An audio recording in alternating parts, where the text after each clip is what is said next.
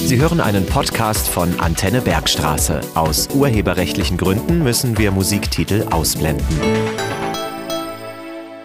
Der folgende Podcast entstand in Zusammenarbeit und mit Unterstützung der Karl Kübel Stiftung. Willkommen zum Podcast 17 Ziele, 10 Fragen. Wieso 17 Ziele? Was ist das denn? An Silvester nimmt man sich oft vor, ein Ziel, nicht mehr rauchen oder sowas in die Richtung. Es geht aber hier um 17 Ziele, nämlich um 17 Ziele für nachhaltige Entwicklung. Das sind politische Zielsetzungen der Vereinten Nationen. Sie sollen weltweit eine nachhaltige Entwicklung sichern alle und betreffen alle Bereiche auf ökonomischer, sozialer oder ökologischer Ebene. Sie heißen auch Sustainable Development Goals und abgekürzt die SDGs. Es geht also um eine bessere Welt für alle. Seit 1. Januar 2016 sind sie in Kraft. Sie haben eine Laufzeit von 15 Jahren und sollen also bis 2030 verwirklicht sein. Der offizielle deutsche Titel lautet Die Agenda 2030 für nachhaltige Entwicklung. Ich bin Monika Gerz und heute hier in der Kalkübelschule, einem beruflichen Bildungszentrum in Bensheim in der Klasse 11G3. Vor mir sitzen vier junge Menschen, nämlich Emily, Samuel, Julian und Lea. Hallo, schön, dass ihr da seid. Ihr habt euch im POVI-Unterricht in den letzten Wochen besonders mit Klimaschutz und Klimaveränderungen beschäftigt.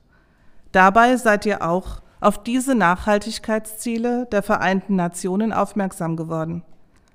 Und ihr vier habt euch besonders mit einem Ziel beschäftigt.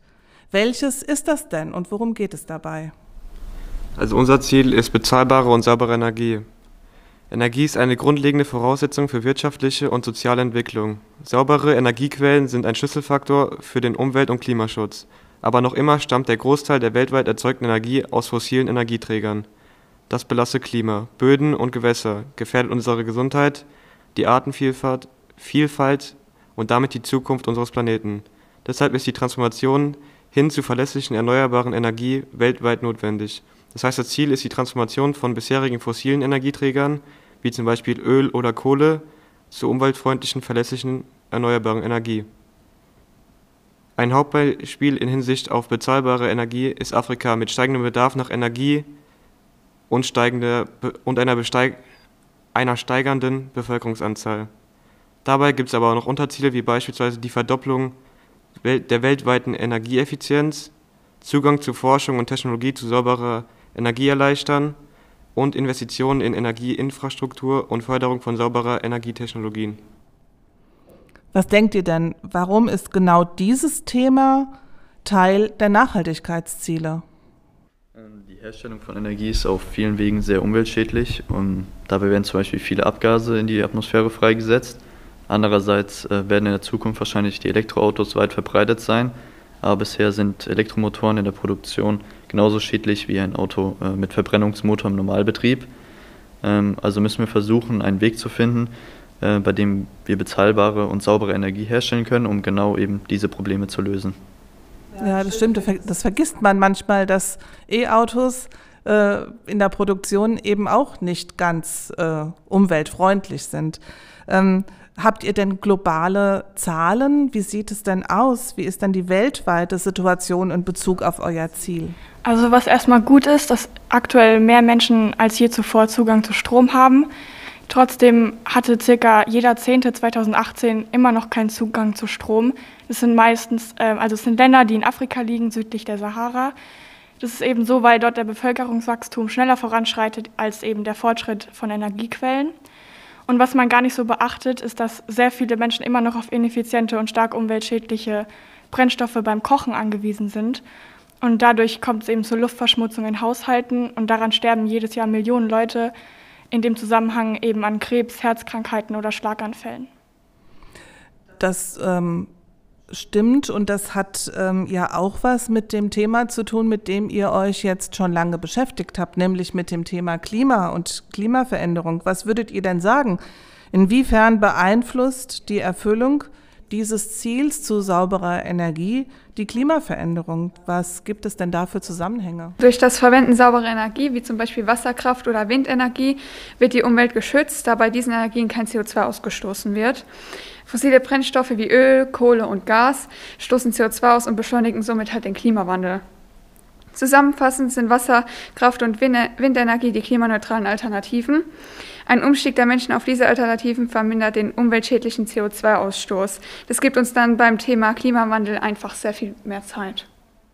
Und das heißt, diese Folgen des Klimawandels, die wir alle spüren und die weltweit zu spüren sind, die können dadurch abgemildert werden, oder? Ja, also unsaubere Energie ist weltweit die größte Quelle, die durch menschliche Tätigkeit die Treibhausemissionen verursacht. Der Grundauslöser sind entstehende Abgase, die der Welt schaden, wie beispielsweise absterbende Spezies von Tieren, Korallenriffe, Ansteigen des Meeresspiegels, Gefährdung der Gesundheit und andere umweltschädliche Dinge, die abgemildert werden.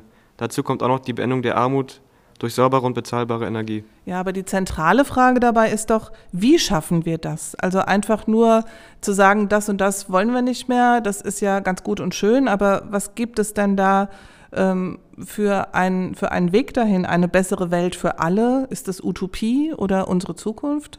Ja, also die Antwort auf die Frage steckt ja quasi schon im Ziel. Man muss einen bezahlbaren Zugang zur nachhaltigen Energie schaffen. Denn von Öl auf zum Beispiel Windenergie in einem Einfamilienhaus umzusteigen, kostet um die 20.000 Euro. So viel kann sich halt nicht jeder leisten. Und das ist definitiv die Zukunft. Allein E-Autos sind der Beweis dafür. Sie sind umweltfreundlich und bei der Bevölkerung sehr beliebt. Klar ähm, sind sie bei der ähm, Produktion noch ein bisschen schädlich, aber das kann man über die Jahre einfach so verbessern. Also es ist definitiv die Zukunft. Mhm. Und gibt, kennt ihr schon oder gibt es denn Organisationen oder Menschen, die sich für dieses Ziel speziell schon einsetzen? Und wie machen die das? Also gibt es da Beispiele schon für? Ja, also natürlich die UNO und ähm, berühmte Klimaaktivisten wie zum Beispiel Greta Thunberg.